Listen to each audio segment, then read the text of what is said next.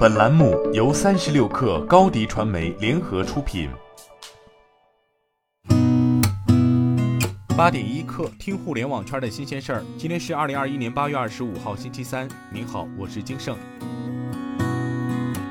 据央视新闻报道，随着为期三个月的内部压力测试工作临近尾声。北京环球度假区昨天宣布，将于九月一号正式开启试运行。试运行期间，北京环球度假区将按照政府疫情防控的相关要求，严格落实多项运营管理措施。北京环球影城主题公园、北京环球城市大道以及两家度假酒店——环球影城大酒店、诺金度假酒店，仅对受邀客人开放。受邀客人包括部分度假区合作伙伴以及正式市场推广活动中选中的部分粉丝。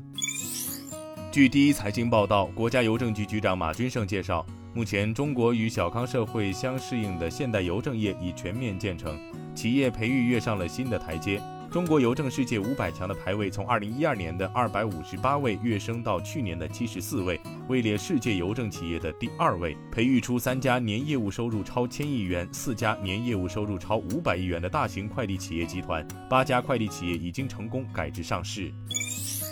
据中新经纬报道，中国电信连续第二个交易日跌停。对此，中国电信方面称，市场行为是无法预测的，买卖行为由市场决定。公司方面对于股价非常关注，一方面有绿鞋机制，如果股价跌破发行价会采取行动。此外，我们也有一系列稳定 A 股股价的预案举措，如大股东增持、股份回购预案等。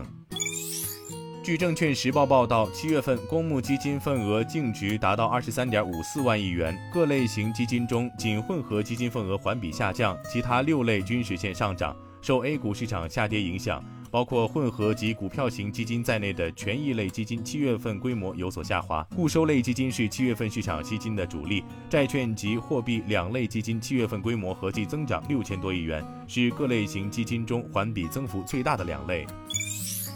三十六氪获悉，安踏体育发布二零二一年中期业绩公告，上半年净利润三十八点四亿元人民币，上年同期十六点六亿元；上半年营收二百二十八点一亿元人民币，同比增长百分之五十六，预估二百一十九点三亿元；上半年毛利率百分之六十三点二，上年同期百分之五十六点八；每股中期派息零点六零港元，上年同期零点二一港元。据新浪财经报道，苹果 CEO Tim Cook、微软 CEO 萨提亚·纳德拉本周准备前往白宫参加与美国总统拜登的会议，商讨网络安全问题。谷歌、亚马逊、IBM、南方电力公司、摩根大通也受到邀请。南方电力公司 CEO 汤姆·范宁已决定参加。据第一财经报道，韩联社消息，三星电子等主要相关公司昨天公布投资、雇佣和构建互惠共赢产业生态环境的计划。据此，三星将到二零二三年在半导体、生物等战略业务投资二百四十万亿港元，约合人民币一点三三万亿元，并直接雇佣四万人。据介绍，三星今后三年将投资二百四十万亿韩元，其中一百八十万亿将投资国内。首先将扩大在系统半导体领域投资，为发展成为全球第一奠定基础。今天咱们就先聊到这儿，我是金盛八点一刻，咱们明天见。